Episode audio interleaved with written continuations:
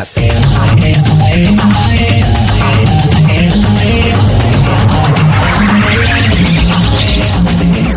Geekcast. Geekcast. El completo e innecesario podcast de la cultura pop. Donde hablamos de cómics, juegos, películas y más.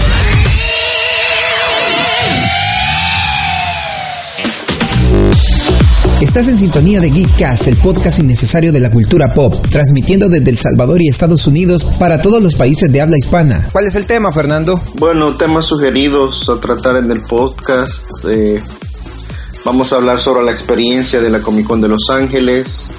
Ok, ok.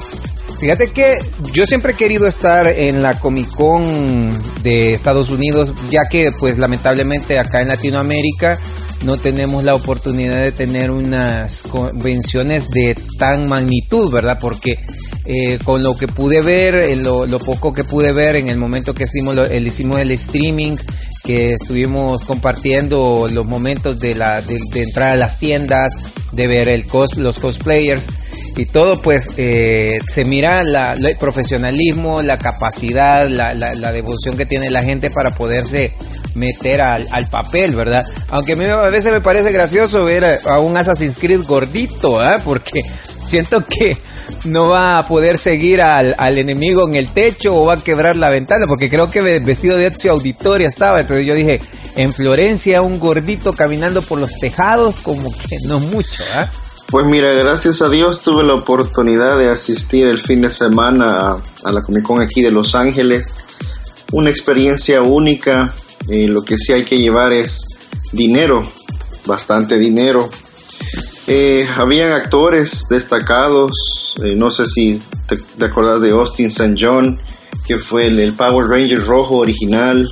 Estuvo Danny Trejo, Emilio Rivera, Ryan Horst, Walter Jones, que fue otro Power Ranger, un luchador, Jake, The Snake Roberts, todos ellos eh, acuden, eh, lo, que te mencionaba del dinero era porque los autógrafos y las fotografías ya no son gratis como lo era hace unos 5 o 6 años. Hoy te cobran por fotografía 50 dólares cada uno, si quieres un autógrafo 30 dólares cada uno. Mira, pero aquí surge una pregunta, porque la fotografía que me mandaste del Power Ranger rojo eh, pues ya no es el mismo este Power Ranger que le que cabía en ese casco, porque yo lo miraba un poquito gordito, ya lo miraba como que ya no era Power Ranger, sino que como que era de los de los tomates asesinos, ¿va? Entonces, eh, mi pregunta es, eh, la fotografía que estaba dando, no sé si tuviste la oportunidad de ver alguna, pero ¿qué ondas? ¿La, la fotografía era el Power Ranger viejo o el ahora? El ahora. pues con el pasar de los años, uno se deja. Acuérdate que él ya no tiene 20 años.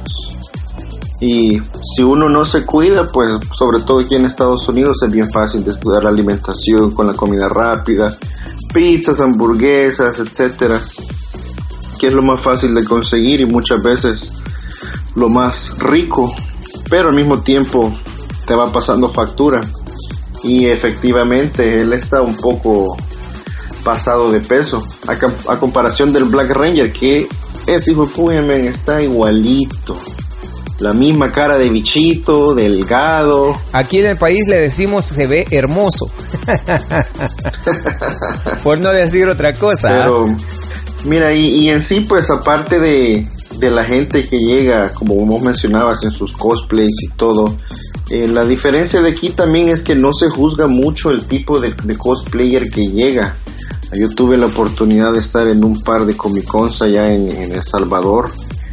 Y pues la Mara murmurando tal vez enfrente del cosplayer que le había costado, vea que, qué feo le quedó su traje, que qué pasado de forma está. Aquí lo viven como una cultura en realidad, sin tener ese prejuicio hacia los demás. Fíjate que lo, que pasa acá, creo yo, no es no solamente una envidia, sino que estamos siempre con esa cantidad de nocividad, de, esto de ser tóxico para que la gente se sienta, eh, ganarle la moral, pues muchas veces por envidia. Y, eso pasa muy seguido en los cosplayers, fíjate, porque yo tuve un, un buen amigo, un buen amigo que ya está pues allá descansando con el Señor él, él se dedicaba a hacer cosplayers. Obviamente a él nadie tenía valor de decirle se le ve mal porque él pesaba 400 libras y medía 2 metros, ¿va? Entonces, eh, pues él siempre buscaba los personajes que fueran acorde a su, a su estatura y a, y a lo que él, pues, a su volumen, ¿verdad? O sea, eh, muchas veces lo vi vestido de, de ¿cómo se llama? De, del Undertaker de, de la WWF. Lo vi vestido del villano de Mad Max, la última película que sacó. También lo vi este de un anime de unos jugadores de básquet que realmente como no soy mucho de la cultura anime en esa área, eh, yo soy más mecha, soy más como tipo de Dragon Ball y todo, pero ese de deportes eh, fue, fue muy interesante. Eh, me puse a ver un par de capítulos, pero realmente soy muy malo con los nombres. Slam Dunk, no era de casualidad. Sí, exacto. Ahí estamos, ahí estamos. Pues mira, también aquí había bastantes cosplayers que de verdad le, le tomaron dinero y bastante amor porque sus trajes bien hechos, pues, y personas también de, que se cuidaban y todo, pues, acorde al, personaje que estaban imitando. Eh, aparte de eso, pues en realidad es como que entré a un stand con un montón de tiendas y cada tienda, bueno, estaba por categorías, ¿verdad? Estaba la categoría solo de cómics, había en categorías de anime, había una sección solo de, trajes y props para la gente que hace cosplays. Lo que más me impresionó tal vez fue ver a un Hulk poster tamaño real. Tenían montado, yo creo que te enseñé la foto, un Hulk poster sí. tamaño real y te podías tomar una foto eh, cerca. También había un, Thor, había un Ant-Man y figuras pues bastante impresionantes que no se ven en nuestros medios. Ah, no, definitivamente. Mira, hablando del Hulkbuster, este, ¿era, ¿era tamaño real o era un promedio en estatura? No, era tamaño real. Wow. Estamos hablando de unos dos metros y medio a... Aproximadamente. Dos metros y medio de alto. ¿Pero solo era la estatua o tenía alguna algún funcionamiento, algún movimiento? O No, no se movía, no se movía, era estático. Era para que te tomara fotos pero tal vez eso era lo que más destacaba. Pues de ahí con respecto a tiendas, eh, sí vi bastantes, demasiados Funcos, diría yo. Yo no estoy muy metido en... El Funko está conquistando el mundo, por lo que veo. Yo no estoy muy metido en el área Funko, pero era, un, era una cantidad de tiendas que vendían Funcos, algunas ofreciendo hasta dos Funcos por 12 dólares.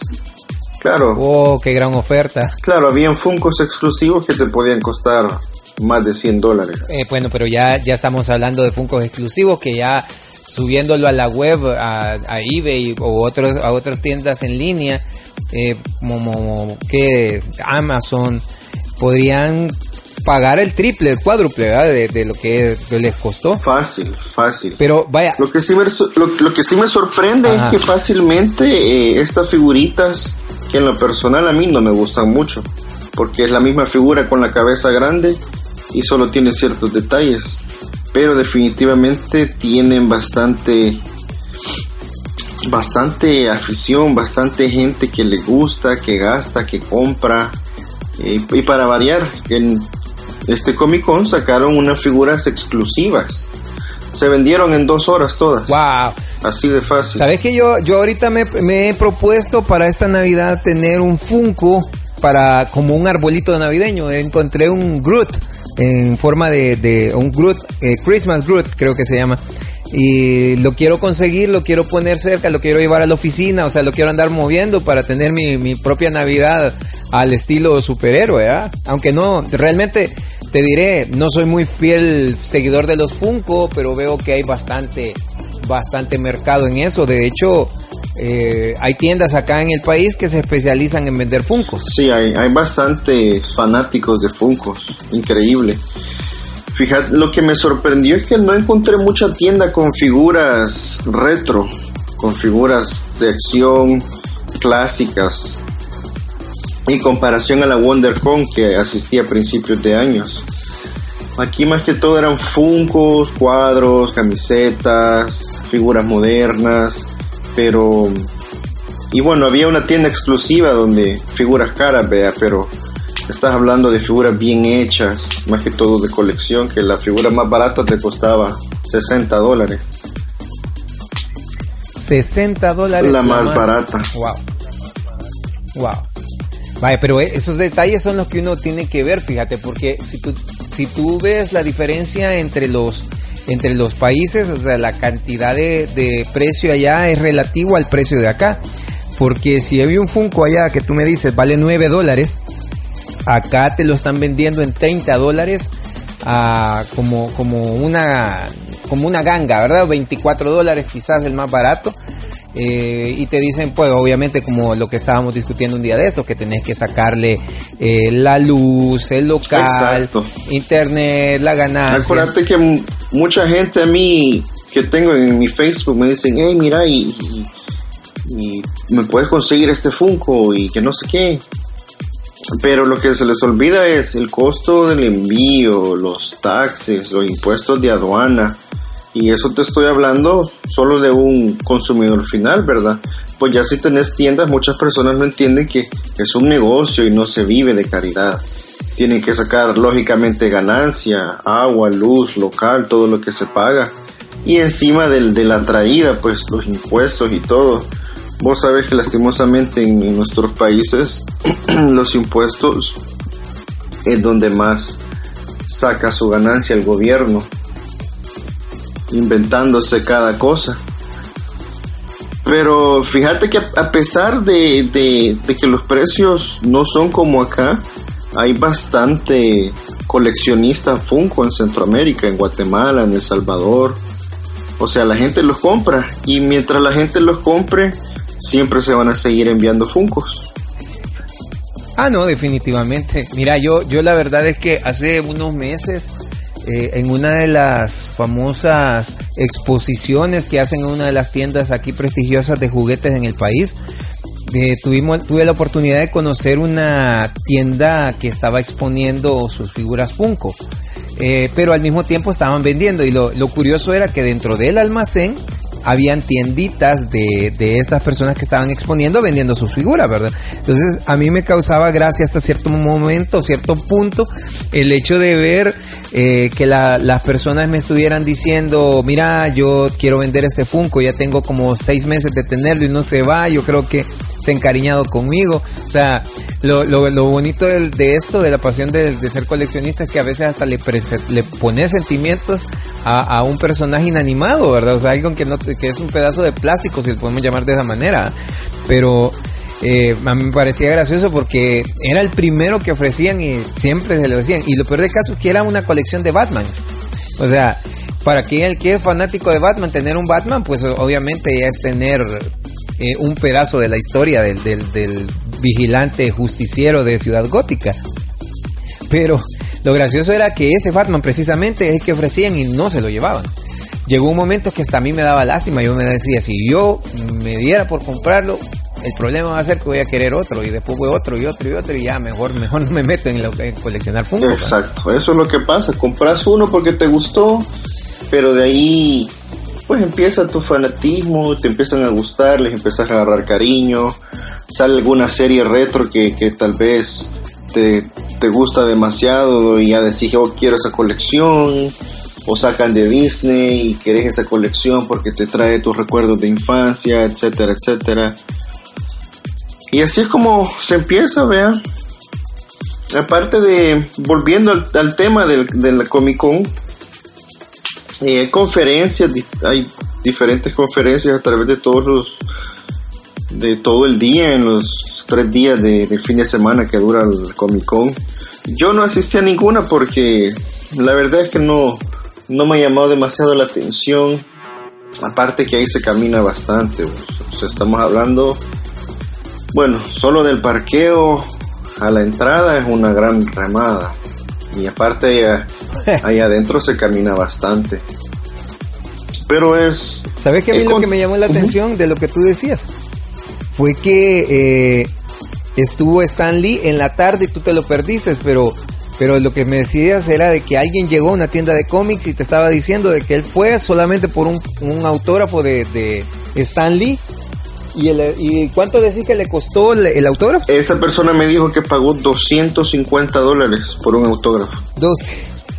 250 dólares. Bueno, para todos aquellos que dicen que las caricaturas o dibujar no da de comer, pues aquí tenemos que en El Salvador 250 dólares es el salario mínimo mensual. Imagínate eso, o sea, es el salario mínimo casi, no, bueno, casi el salario mínimo, ya que ya dicen, hasta donde tengo entendido, ya le aumentaron. Pero te imaginas, 250 dólares solo por poner una firma. ¿Cuántas firmas no habrá hecho Stan Lee ese día? A saber. Pero si hace dinero, solo en firmas. Ahora, lo que me dijo este señor es que él ya, ya está bien ya está bien mayor, pues, y que la firma ya no es igual, le tienen que recordar cómo, cómo firmar a ese punto. A que él se le ha olvidado cómo es su firma, se lo tienen que deletrear. Entonces pagar 250 para una firma media hecho. Bueno, Omar, nos vamos despidiendo. Gracias a todos por su tiempo. Eh, no se les olvide que próximamente vamos a estar hablando de nuestro tributo a Harley Quinn. ¿En dónde pueden encontrarnos, Fernando? www.geekcast.com. Recuerden uh, Geekcast con Calas 2. Facebook también, bajo el nombre Geekcast. ¿Y en dónde pueden escuchar el podcast, Omar? Pueden encontrarnos en iCloud y en iBox como Geekcast. Geekcast con K. En ambos K en Geek y Cast con K. Cualquier pregunta o sugerencia nos la pueden hacer llegar y pues nosotros con gusto la trasladamos a los micrófonos. No se lo pierdan, estén pendientes de nosotros. Gracias por escucharnos. Hasta la próxima.